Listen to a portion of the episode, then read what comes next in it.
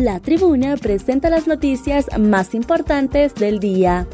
A continuación, le brindamos las cinco noticias más relevantes de este lunes 14 de noviembre del 2022. Reprobados 29 notarios en prueba de conocimiento para llegar a la Corte Suprema de Justicia.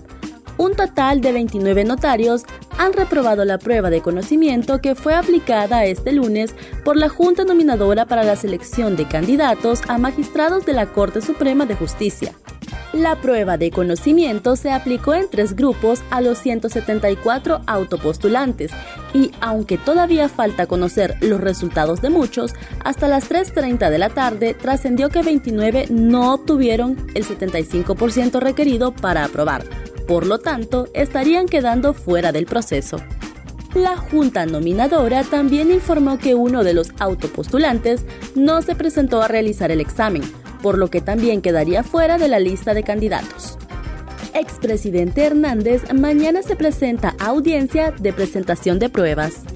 Mañana martes a las 12 del mediodía se desarrollará la audiencia de presentación de pruebas para el expresidente de Honduras, Juan Orlando Hernández, por cargos de narcotráfico en la Corte del Distrito Sur de Nueva York. Hernández presidió Honduras entre el 2014 y el 2022.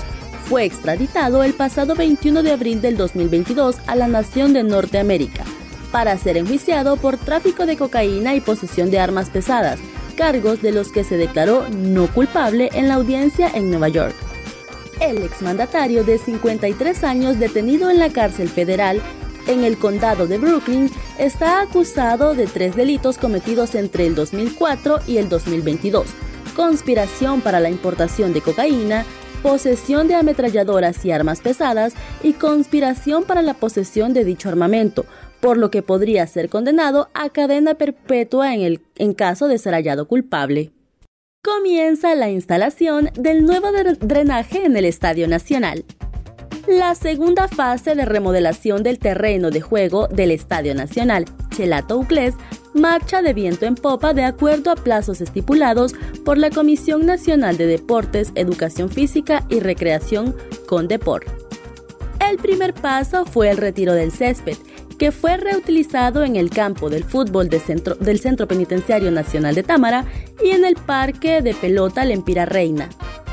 Ahora los ingenieros y arquitectos trabajan en la nivelación del suelo de la instalación deportiva, utilizando material selecto para realizar los desniveles de ambos lados del terreno de juego, Posteriormente se instalará el nuevo sistema de drenaje que será cubierto con capas de grava y arena y así dejar el terreno liso para la siembra de grama y luego la implantación del césped híbrido.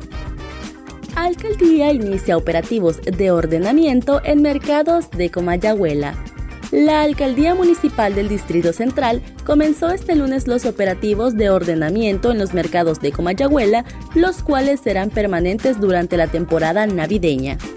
La iniciativa emprendida por la municipalidad tiene como objetivo que la población de la capital pueda acudir a realizar sus compras a estos centros de venta en un ambiente más seguro y dinamizar el comercio en la época de Navidad y fin de año. Las acciones de ordenamiento se ejecutan desde la primera hasta la séptima avenida y de la primera a la séptima calle de Comanchahuela, en las inmediaciones de la Escuela Argentina, es decir, las vías de los alrededores de los establecimientos de comercio popular. La medida cuenta con apoyo de las asociaciones de vendedores y de la Policía Militar del Orden Público e intervienen la Gerencia de Orden Público Municipal, Movilidad Urbana y Mercados. Atentan contra médicos cerca del Hospital General Atlántida. Un médico sufrió un atentado este lunes a escasos metros de la entrada principal al Hospital General Atlántida de La Ceiba, cuando se dirigía a una camioneta color rojo. El galeno actualmente se desempeña como ortopeda en dicho hospital público en el norte del país. De momento se desconoce la identidad y el estado de salud del médico, que fue atacado a disparos por desconocidos. Según versiones de algunos testigos, al menos 10 disparos le hicieron al galeno de los cuales uno impactó en la humanidad del doctor, por lo que de inmediato lo trasladaron hasta el interior del hospital para atenderlo por sus heridas.